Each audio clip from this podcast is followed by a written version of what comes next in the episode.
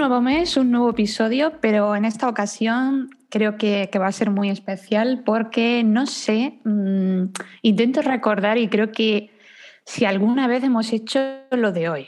Mm, no sé, Jennifer, si mm, me puedes, me puedes ayudar porque creo que, creo que no, pero, pero bueno, ahora me contestas sí. Eh, lo más importante, ¿qué tal? ¿Cómo estás? Bueno, María, muchísimas gracias. Yo estoy muy feliz porque como tú dices, eh, vamos a hacer algo que, pues, o nuestra audiencia va a tener la oportunidad de escuchar algo en nuestro podcast que, pues, hasta ahora no, no, digamos que va a ser premiere y yo estoy muy, muy contenta después de correo para aquí, correo para allá, organice, organice. Entonces, por fin lo logramos, ¿no?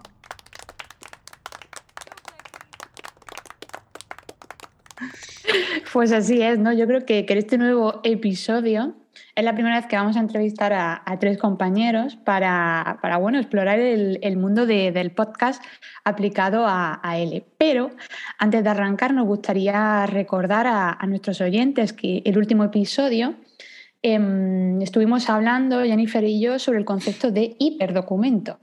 Y, bueno, realizamos un duelo que la verdad fue uno de los más reñidos por la herramienta y, recursos que, bueno, que planteamos cada una de, nosotras para llevar el hiperdocumento a, a vuestra clase. Así es, ese fue un gran episodio y debo decirlo con todo el orgullo, como dice María, ojalá que, que tú, mi querido oyente, tengas la oportunidad de escucharlo nuevamente. Pero bueno, me estás poniendo nerviosa, María. bueno, bueno, pues ahora te vas a poner un poquito más, ¿eh? porque ahora sí que sí, Jennifer, cuéntanos quiénes, no quién, sino quiénes nos acompañan en Duelo Tic Tac. Bueno, y yo tengo la alegría de presentar a tres compañeros que son Sergio, Paloma y Marco. Hola chicos, ¿cómo están? Hola, hola. Hola, ¿qué tal? Bueno, bueno, pues qué alegría que estén acá. Gracias a ti por la invitación. Vale, vale. Ya tocaba, ya tocaba. Que tú nos hiciste, el, nos diste el privilegio de venir a las jornadas, las dos, de hecho. Así que ahora nos tocaba devolveros la visita. gracias, gracias. gracias, gracias. Bueno, y como es típico, cuando tenemos invitados aquí, vamos a hacer una pequeña presentación. Em, y yo voy a empezar haciéndola. Vamos a empezar con Paloma. Paloma, Paloma, Paloma. A ver, ¿qué nos contaste tú antes, eh, detrás de bambalinas? Em, bueno, voy a empezar a presentarla y debo decir que siempre me ha llamado, ante todo, tu sencillez. Me, ha llamado la atención mucho tu sencillez. No sé, es algo que siempre transmites. Así que quería tener la oportunidad de, de decírtelo. Muchas gracias. Bueno, ahora sí empezamos. Lo primero, eh, como hacemos siempre en nuestras preguntas, una fortaleza y una debilidad. Em, Paloma, pues dice que es buena facilitando la comprensión y la expresión oral del alumnado, pero que está trabajando mucho en su capacidad para trabajar la gramática, ¿no? Fortaleza y debilidad. Y bueno, cuando le preguntamos eh, cuál es su red social favorita, pues nos dijo que creo que tiene algo en común con Sergio, que no le gustan mucho, pero que pues obviamente son necesarias para darle visibilidad al, proyecto y entonces pues Instagram es creo que la que más se, se asemeja a tu estilo de comunicación, ¿cierto? Exactamente, sí. Vale, vale. Y ella está llena de sorpresas. Ella dice que la tecnología es una herramienta para abrir horizontes. Mira que te has puesto un poco eh, filosófica. Sí, pero es que así lo veo, porque al final para eso sirve, ¿no? Para mí, para multiplicar los espacios, ¿no? De colaboración de trabajo. Y em, sus herramientas favoritas son Google Drive, Canva, Zoom y Classroom, Classroom Screen. ¿no? Últimamente he venido descubriendo esta última y es, es fenomenal, ¿no? A ver, si tienes un truquito, lo compartes. Eso iba a decir, digo, si tiene algún, algún, grupo, algún truquito tic, ¿no? Puede venirnos bien en... Todo lo que sepas. Exacto. ¿No? Bueno, vamos contigo, Marco. ¿No? Taratatán. Eh, tú nos has revelado una gran fortaleza y creo que em, es una característica que de muchos profesores comprometidos. Tú dices que le dedicas mucho esfuerzo a la creación de materiales para estudiantes, ¿no? Esa es como tu fortaleza. Sí, sí, me, me, le pongo bastante empeño a esa parte para tener material para mis estudiantes viendo las necesidades. Sí, sí. Vale, y por otro lado, cuando nos hablas de tu debilidad, que ahí te entiendo muy bien, eh, pues eh, que no te gusta mucho corregir. A mí ah, me da pereza, pere soy perezoso para esa parte, para la parte de corregir, para así. Ahí debo decir que soy muy perezoso. bueno, eh, ¿a ti te gustan las herramientas como Microsoft, Whiteboard, eh, Apple, eh, Canva, Hinderburg, que es como una aplicación para eh, editar eh, audio? Es de audio, no, es, tiene que ver con edición de audio y realmente para la creación de contenido es mi herramienta esencial en este momento. Vale, vale, pues esa yo no la conocía, así que gracias por... por... Sí, eso la, apuntamos, ¿eh, Jennifer? La apuntamos y, y, a lo mejor puede que esté en, en un próximo duelo, la verdad. Exactamente. Eh, y por último, mm. vamos con contigo, Sergio. Eh, para cerrar como este triángulo mágico, eh, Sergio se declara muy exigente y lo dice como, eh, como fortaleza y una debilidad que a veces es demasiado directo, Sergio. Sí, bueno, es que he tenido que contestar eso rápidamente, Jennifer. no tenía. Es como una entrevista de trabajo, ¿no? ¿Cuál es tu, tu esto? Nada, es que soy, soy demasiado exigente. Sí, sí, la verdad es que sí, las dos cosas aciertas también. Sí. Vale, vale. Bueno, tan pues... directo que. Yo, yo debo reconocer. Sí, mira, hasta les dijo eso, Yo aquí, aquí en Alemania no tendrías problemas. Eso, ser directo es eh, una, una fortaleza grandísima. Así que en otros yo, yo países. Yo creo que nos llamó la atención también eso, porque personalmente, primera vez que me hacen llenar un formulario antes de una entrevista. Bueno, es que es bueno como, como uno se ve, ¿no? A, sí mismo, ¿no? Antes de, no sé, nos parece interesante. Y su red favorita, taratata, señores y señoras, bueno, okay. LinkedIn, 100%, ¿no? Bueno, no me gusta mucho, pero para lo que yo hago, que es ganar dinero, o sea, para los negocios, la verdad es que la, la red adecuada, más adecuada que hay. Vale, eh, pues porque le ayuda más a dar eh, más visibilidad a tu proyecto eh, en cuanto a, mm. sí, visibilidad orgánica y esto, ¿no? Sí, sobre todo a nivel de visibilidad orgánica es, es, es, es muy potente, mucho más que, que, Instagram y Facebook, eso te digo yo. Orgánico sí. Mm.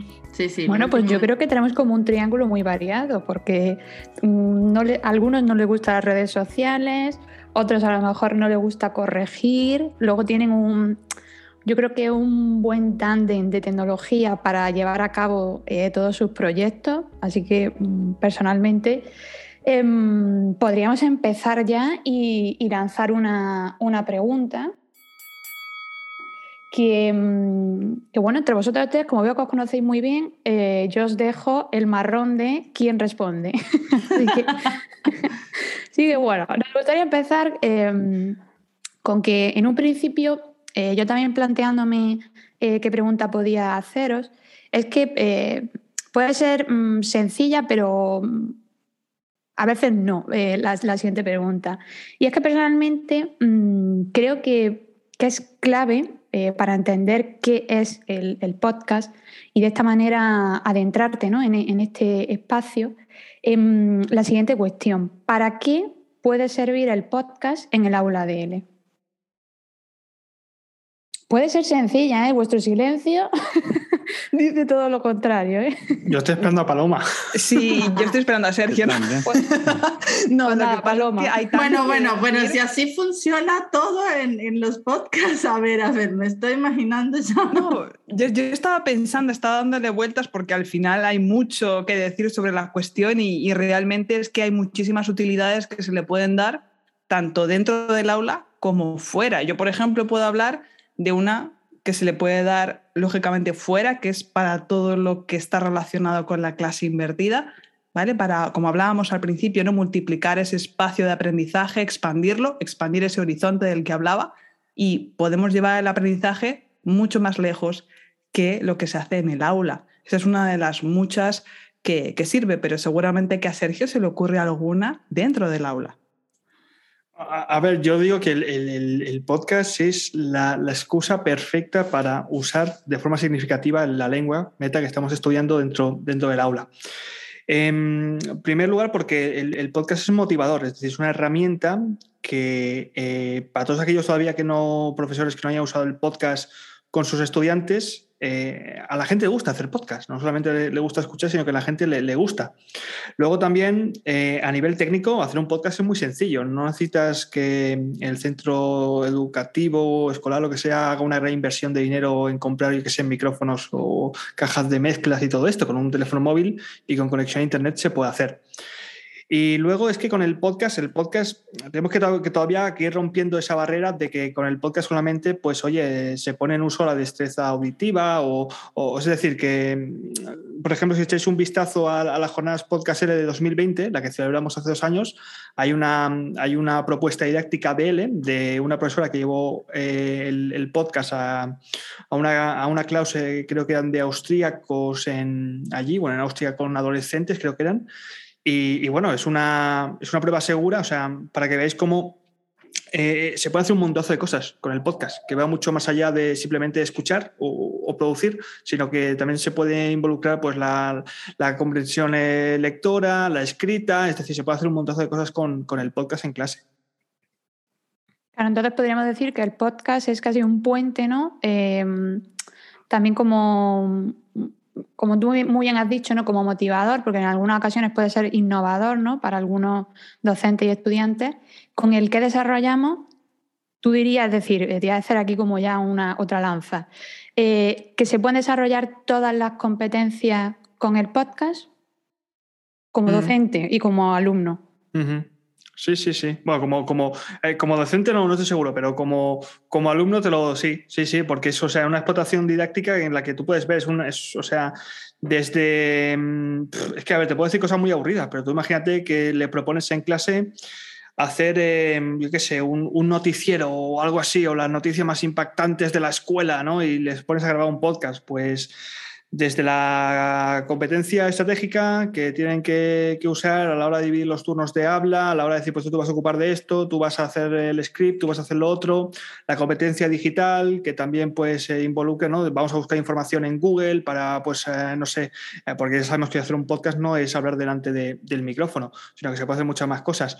Y entonces, pues bueno, todo eso se va, se va enlazando y vas, produciendo lo, que es de menos, porque el podcast en el fondo, el, episodio es lo de menos, es, es la excusa que han tenido los alumnos para practicar de forma motivadora y significativa el español para hacer algo eh, con un objetivo extralingüístico, que va más allá de, clase y que, por cierto, luego el podcast se consume fuera de clase. Eso te puede dar, pues, a cabo post tareas, yo que sé, escucha el podcast y de tus compañeros y haz algo con eso, o contéstale, con Anco se puede hacer eso también.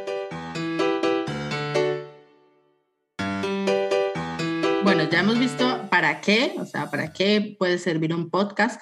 Ahora nos gustaría saber exactamente cómo lleváis a cabo, eh, eh, pues a clase con una, digamos, una propuesta didáctica con alguno de los podcasts que, que, ustedes mismos crean, por ejemplo, como el antes, el durante y el después.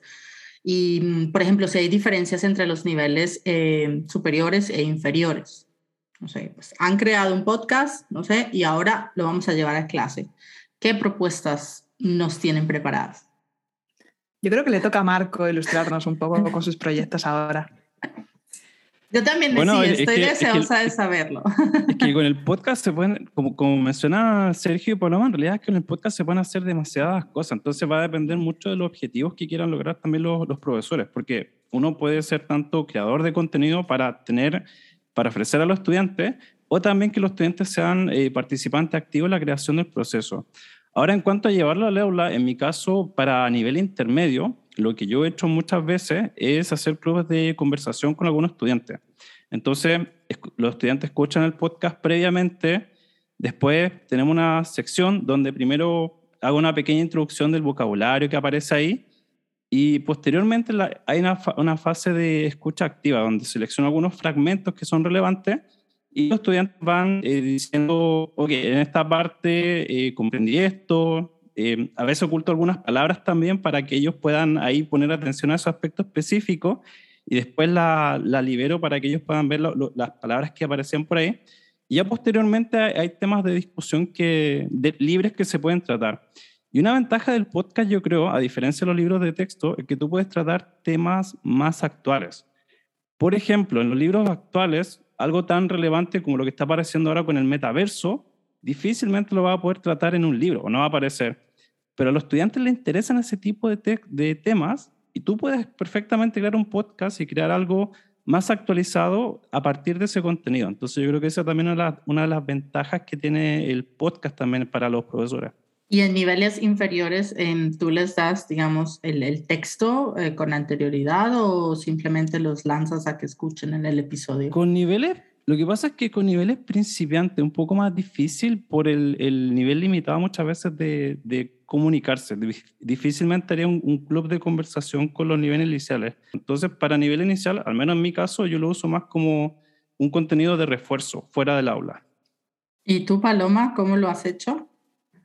Pues en mi caso, bueno, el podcast está en el corazón tanto de mi negocio como profesora online, como también lo utilizo en mis clases presenciales en la escuela pública, en menor medida, también es cierto.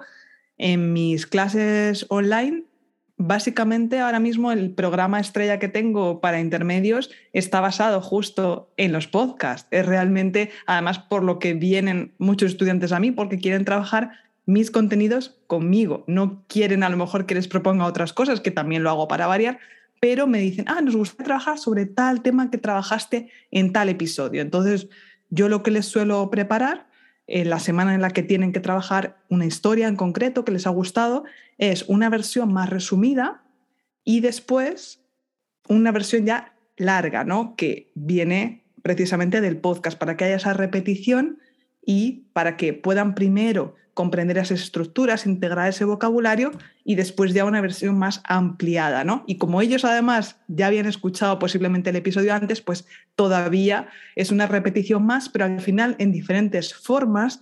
También les hago muchas preguntas, yo hago mucho audiocurso realmente, entonces al final ellos adquieren todo ese léxico y esas estructuras, pero a través de algo que les interesa y que no les importa escuchar varias veces desde diferentes ángulos. Y luego con los estudiantes, este año he lanzado mi primer proyecto de creación de podcast en el aula con adolescentes, pero bueno, esto no quiero monopolizar el tema, ya podemos hablar de esto más adelante si queréis, pero ha sido un reto, está siendo, está siendo todo un reto del que estoy aprendiendo yo más que ellos. Vale, vale. Em, me suena, esas estrategias que has nombrado me suenan mucho a, a input comprensible, ¿no?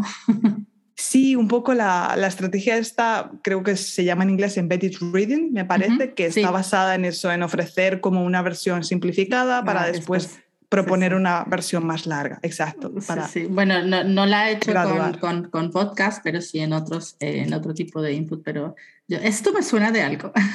sí, esa, es exactamente esa técnica.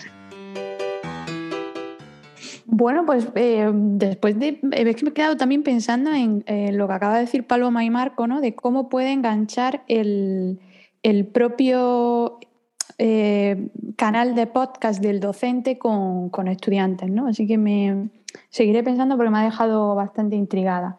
Y, yo, quería, mm, yo quería comentar algo adicional, ahora que recordé también, he conocido gente que son estudiantes de español como lengua extranjera, que ellos crean su propio podcast para mantenerse activos también con el español. Entonces, esa también es una forma muy interesante, y no sé si puedo mencionar alguno, pero sí, hay gente claro, interesada. Sí, sí hay, hay un podcaster que se llama Chat Spanish, que es un chico británico, y él entrevista a diferentes personas de diferentes partes. Bueno, bueno pero, pero la idea, yo creo que la idea de Marco ha quedado muy clara porque eh, estamos ya, yo creo que llegando a, a, otros horizontes de, lo que es a lo mejor el, podcast como la idea preconcebida, ¿no? que muy bien que lo ha dicho Sergio.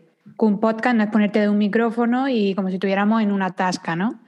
Entonces, eh, creo que el, el, punto ya de que el propio estudiante, por haber tenido una buena experiencia, como la que está también comentando Paloma, de el, yo me atrae un, docente que está haciendo podcast y yo me motiva en su episodio, incluso me da igual escucharlos dos o tres veces, que eso a mí me parece muy interesante, es decir, que es muy motivador cuando lo repite, que un propio eh, estudiante para practicar la, al final ¿no? la, segunda lengua eh, cree su propio podcast. Me, me está pareciendo, pero vamos. mm, Incluso también hay increíble. proyectos, lo que pasa es que no, no, no los hemos encontrado, pero sabemos que existen, de los típicos diarios reflexivos, no del, no del docente, sino del, del alumno, pero en formato podcast. Es decir, es un, es un podcast que graba un alumno reflexionando, que es pues meta, metaaprendizaje puro y duro de, de cómo, de cómo está haciendo español y lo hace en español. Entonces, ese podcast lo escuchan tanto estudiantes que se ven reflejados en este proceso de reflexivo como mm, profesores que le dan feedback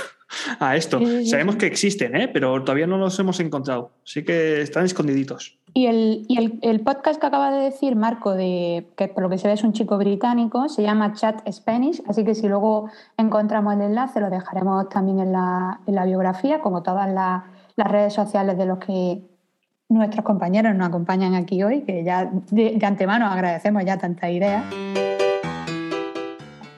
Y os voy a lanzar eh, otra pregunta que está también relacionada con, con la anterior. Y claro, nosotras, bajo nuestra experiencia con, con Duelo Tic Tac eh, y también por nuestra personalidad, que yo creo que aquí Jennifer puede también confirmarlo, eh, nos gusta como seguir aprendiendo y eso se puede escuchar a lo largo de las temporadas. Ninguna temporada o casi ningún episodio es como la anterior, ¿no? Y bueno, no nos gustaría aprovechar de preguntaros a vosotros cómo es vuestro proceso creativo, es decir, las diferentes eh, etapas o, o pasos en, en la creación de, de un episodio. Al final yo creo que los profesores somos esponjas, ¿no? Que siempre estamos observando, dice Jennifer, sí, sí. estamos siempre Total. atentos, ¿no? A, a lo que pasa, a la actualidad. Y muchos además, yo creo que o hemos vivido en el extranjero o vivimos, entonces eso crea ese choque cultural que dices, ah, esto no es como en mi cultura, podría traerlo a clase o en este caso al podcast. Y en ese caso yo tengo pues tanto una agenda física si estoy en casa y me viene la idea, como si no en el móvil. Gracias a Sergio empecé a usar Trello, por fin.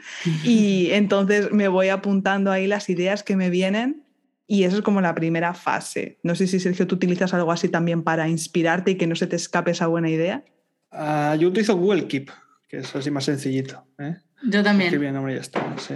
Pero también te digo que hace, ya hace, ya hace tiempo que no hago ese tipo de episodios de podcast. Ahora lo mío ya es mucho más, más sencillo. Igual también tengo más práctica y tal, y ya porque he llegado a la conclusión, al menos con Movimiento en L, de que ya producir más contenido no significa tener más audiencia o significa tener más ingresos. Es decir, en ese, en ese punto se ha parado. Y con la prueba del DL, por ejemplo, eh, desde un principio concebí que iban a ser 15, 20 episodios trabajados, como apoyados en, en blog, con a nivel de SEO, muy, o sea, muy, con un contenido muy bien buscado, con una biografía explicado bien, cada una de las pruebas del examen y todo eso.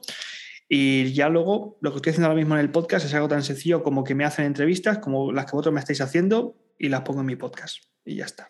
Debo decir que mis estudiantes, estoy preparando a un grupo de estudiantes de C1 al DELE y están encantados con, con tu podcast Aprueba el DELE. Sí, está muy bien, lo recomendamos desde aquí. Porque claro, eso sería como la siguiente fase. Obviamente hay que filtrar las ideas, a lo mejor a ti te apetece hablar de cierto tema, pero o no entra en tu programa, o bien no va a ser de utilidad para los estudiantes, o tienes una estrategia en concreto como puede ser pues un nicho tan, tan específico como el de Sergio. Entonces, luego tienes que filtrar, lógicamente, organizar y calendarizar todo esto para ver en qué momento in- interesa más tratar un tema u otro. Y luego ya después sería crear ese guion, grabar el episodio, editarlo y difundirlo. Esas son las grandes etapas. Que parece eh, sencillo, ¿no? Cuando esa última Dicho así, sí. Dicho así, parece muy Con esa fácil. tranquilidad, pero sabemos que no, ¿no?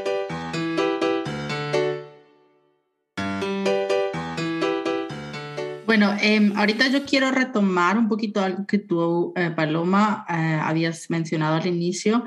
Em, y es que, digamos, aquí en el, en el podcast eh, hacemos mucho énfasis en eh, la creación de artefactos digitales, ¿no? Es decir, todo lo que llevamos a clase y que nos ayuda a que ellos se conviertan en prosumidores, ¿no? En generadores de contenido. Y me gustaría saber, pues ya ahorita tú mencionaste uno que estás haciendo, pero qué proyectos específicos han llevado para que ellos mismos pues creen sus podcasts, ¿no? Que ellos sean, y si han salido o dado, han visto la luz en alguna plataforma, eh, y cómo ha sido esa, esa estructura, ese proceso. Bueno, realmente el proyecto que yo lancé con mis alumnos este año, pues la iniciativa vino de mi parte, lógicamente, porque mis alumnos muchos no sabían lo que era un podcast.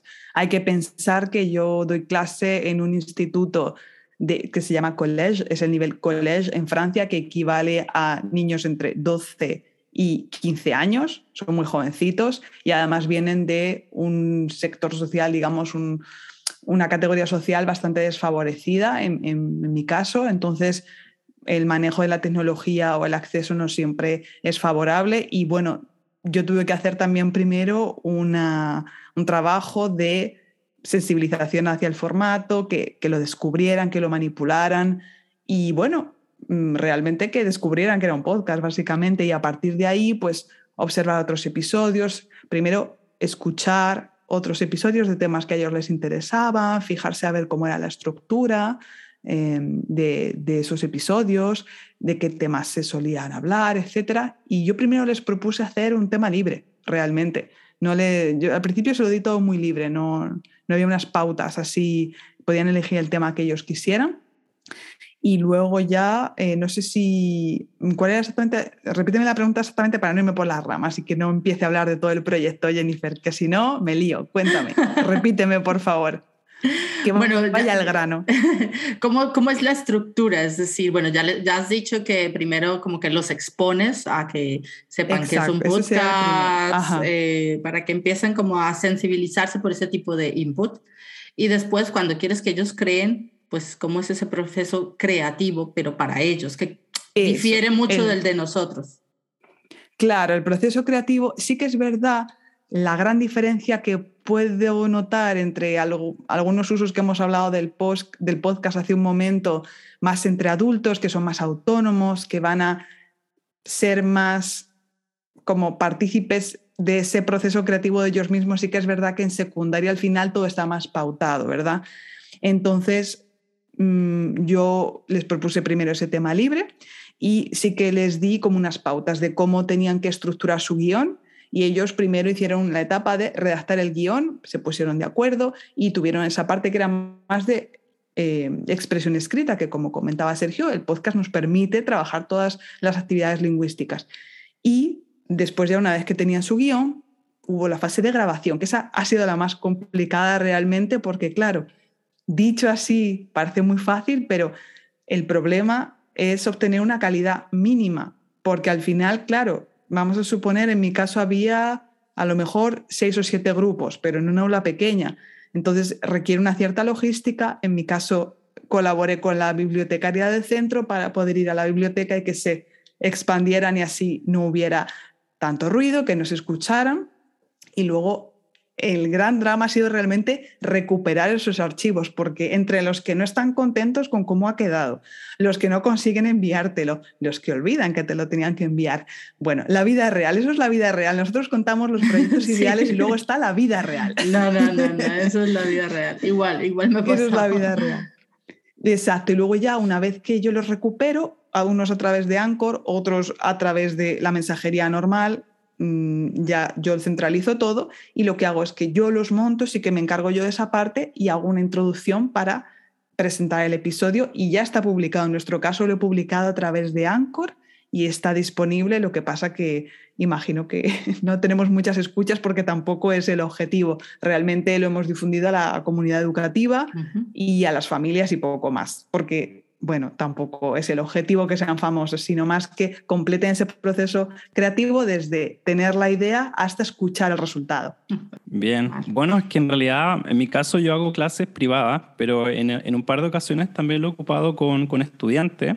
Lo que hice con una estudiante era darle como tarea final, ya cuando estábamos eh, terminando el libro de nivel A2, era hablar de la vida de una persona que a ella le interesara. Ella es una pianista entonces desarrolló un proyecto sobre Chopin. Entonces establecimos la tarea final que iba a ser hablar de la vida de Chopin y en el proyecto también establecimos tareas que iban a posibilitar eso. Entonces el contraste entre imperfecto, indefinido, em, comentar temas también vocabulario de la música que a ella le interesaba. Entonces a partir de eso se estableció una tarea que, bueno, para la estudiante fue muy motivadora y que hasta el día de hoy me comenta que, que recuerda muchas cosas por el hecho de haber creado un podcast. Eso también creo que fue muy motivador para ella y se sentía muy, muy bien también. Y yo un poco completando lo que comenta Marco, en mi caso, por ejemplo, pues lógicamente el episodio creado por un adolescente nunca va a ser de la calidad de lo que puede hacer un adulto, pero es un trabajo interesante porque yo les hago, lógicamente, escucharse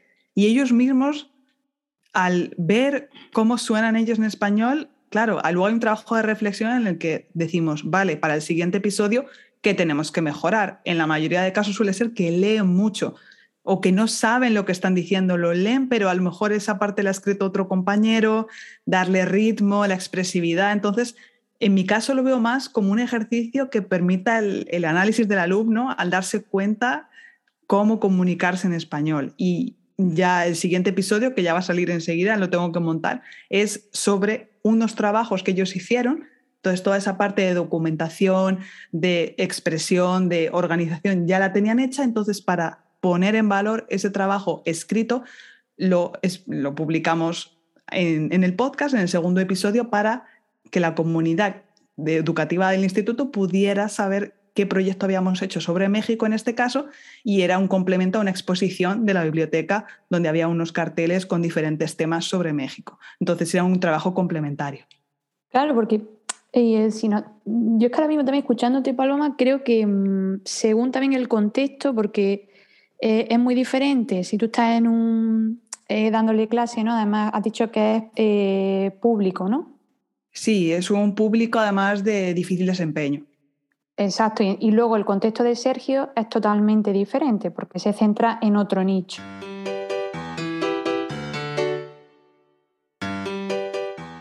Entonces, es una pregunta para también conocer las diferencias que vosotros notáis a la hora de, por ejemplo, si le tuvierais que dar un consejo o una recomendación según vuestro eh, espacio y contexto específico al que vosotros os, os situáis y os dirigís. Eh, si una persona contacta con vosotros para, porque tiene interés o quiere crear un podcast, ya sea en la situación de Paloma o en la de Sergio, que, no sé, algún consejo o algún, no sé, los primeros pasos, ¿no? que creo que también son muy difusos, ¿qué, qué le recomendaríais? si no están escuchando alguno. Le preguntaría a esa persona si él o ella consume podcast y si él o ella ha hecho algún podcast, porque eso también parece importante antes que tú pedirle a tus alumnos que se lancen a hacer algo tan complejo como un podcast, aunque parece fácil, pero realmente Totalmente. y que requiere una cierta destreza tecnológica, también saber comunicar, porque eso es por ejemplo, lo que más falla a mis alumnos, que sí pueden saber hablar español, pero no saben estructurar sus ideas, no saben darle ritmo para que eso sea agradable de escuchar.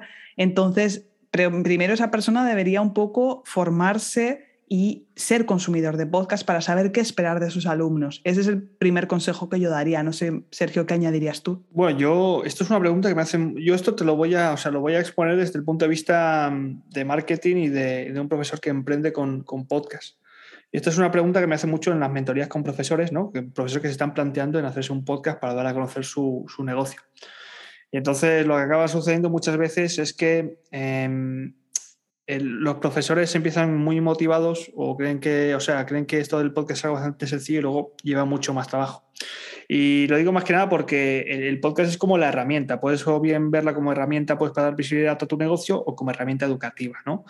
Y los profesores tienen que hacer primero esta distinción y si la ven como herramienta de marketing, que es con, lo, que yo hago, tiene que haber antes un proceso previo, muy previo, porque en el fondo el podcast no va a ser más que una herramienta, que el canal de contenidos de tu negocio, que no es más que una parte pequeñita mm, y una parte más de, de lo que viene a ser pues, un análisis previo donde hay un estudiante ideal, donde has hecho una propuesta de valor, donde vas a crear algún tipo de contenido, cursos, clases que luego vas a vender y que luego vas a tener que ganar visibilidad y ahí te tienes que plantear si lo más adecuado es el podcast, si quizás un canal de vídeo en YouTube, si igual te vas más hacia los artículos de blog, lo, lo, que sea. Y eso es una reflexión que hay que hacer y la mayoría de profesores igual no lo hacen. Tenemos un curso donde planteamos este tipo de cuestiones y la gente no reflexiona y luego vas a ver que hay muchos podcasts que están en el cementerio el cementerio de Anchor, que nosotros llamamos el cementerio de Anchor, que son podcasts que tienen dos, tres episodios y luego no continúan más. Oye, esa, Sí, esa- pasa- esa claro. expresión me gusta. Sí, sí. me- Y, y una cosa, Sergio, em, ¿tú has notado al, al no hacer esa, al final esa reflexión, que hay también como un sector que prueba todo? Sí, sí, sí, sí. A ver, no es malo, ¿eh? Probar. No es algo malo en sí, exacto. No, no, no, no, no es malo probar, es igual que, que emprender. Hay mucha gente que, que prueba un poquito y luego se da cuenta que no, que, pues que oye, que prefiere un empleo, que, que- tiene pues sus cosas buenas y sus cosas malas. Y, y en el fondo, pues bueno, yo, nosotros comentamos la teoría, es decir, pues mira, si quieres hacer un podcast, necesitas esto, esto, esto, esto, pero tú no vas a saber realmente si te vas a poder dedicar a esto, si te va a gustar, hasta que no lo hagas.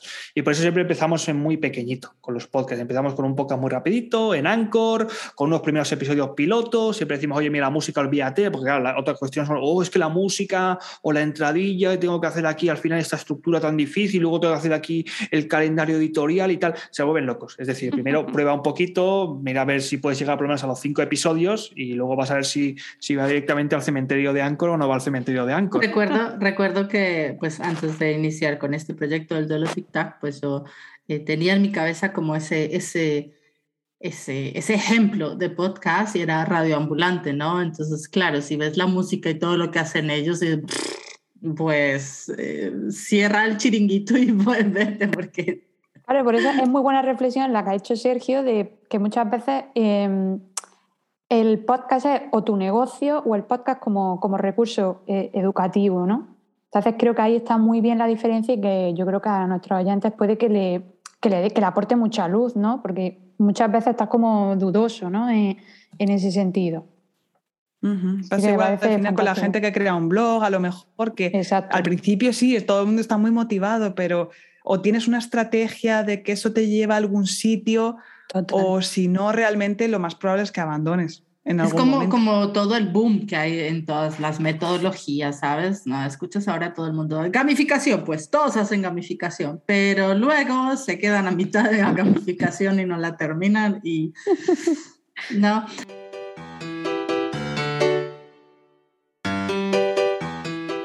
Em, bueno, sabemos que cada uno ha tenido como un foco específico. Paloma, tú tienes mucha experiencia con, eh, ¿no? en clases presenciales. eh, tú también, Sergio, antes, ¿no? Antes creo que tenías más experiencia. Ahora es un poco más como eh, con alumnos, pues eh, uno a uno y con, con, con, los programas que, que ofrece.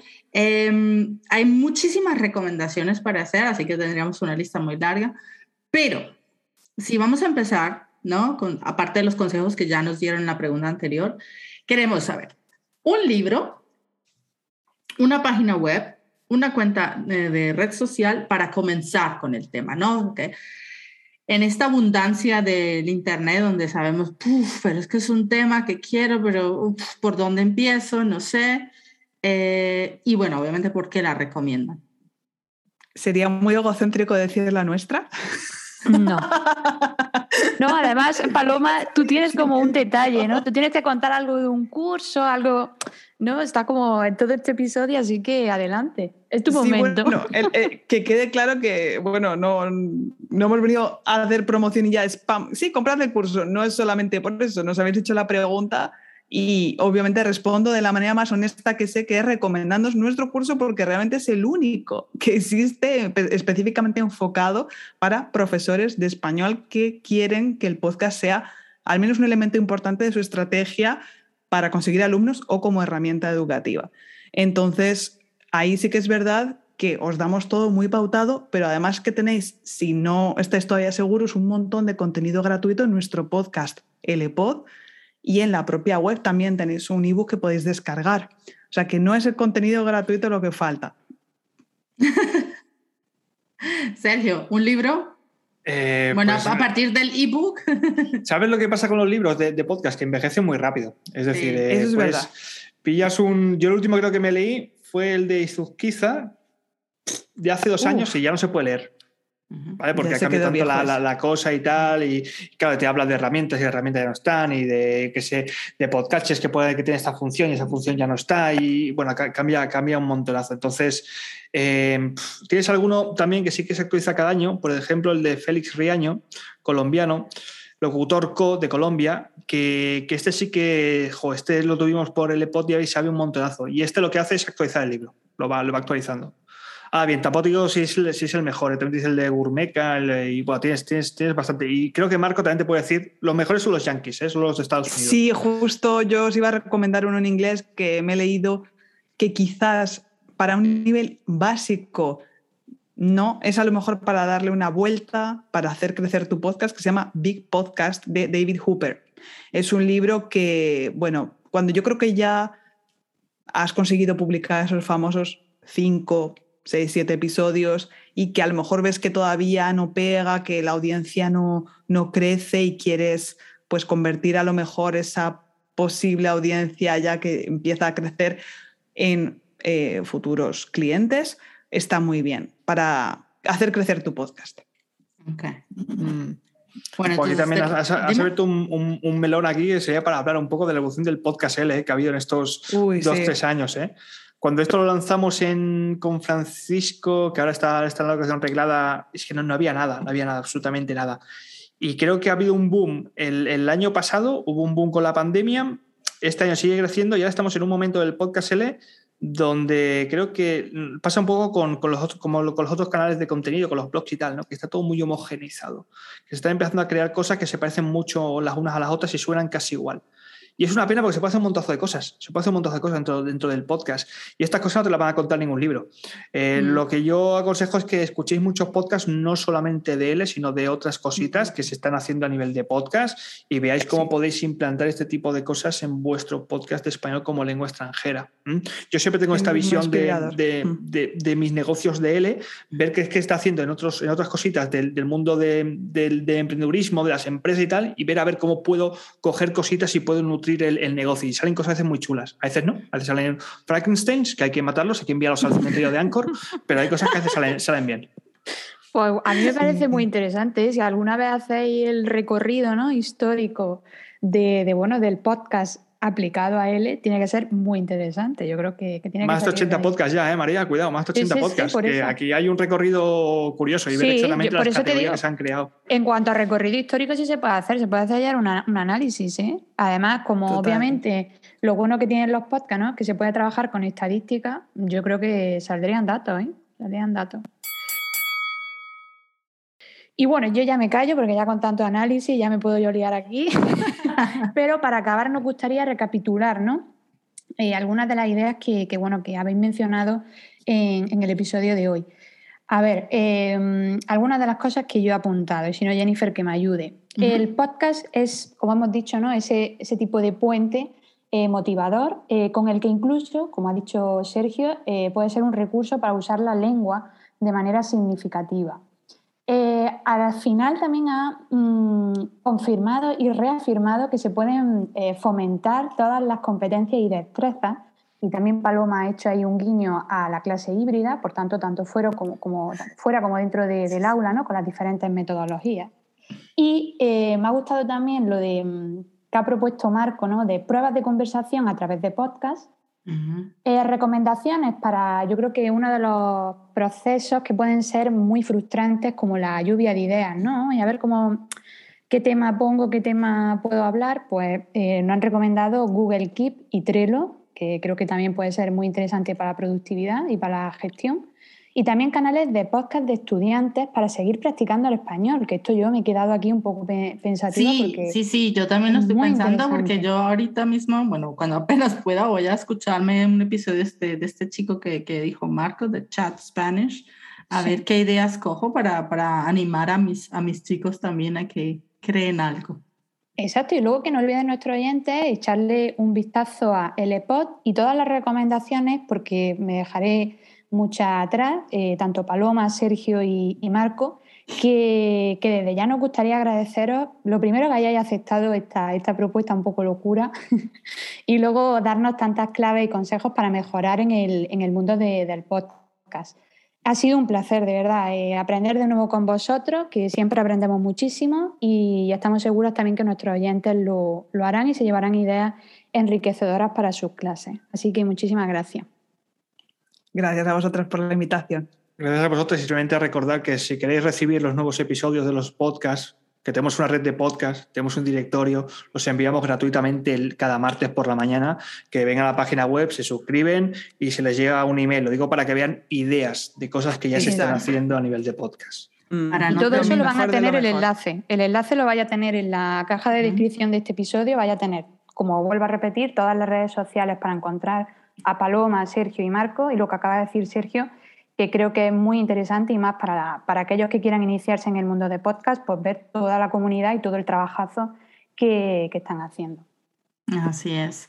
Em, bueno, yo creo que para terminar esto dejamos, yo hay siempre intento rescatar una palabra de cada entrevista.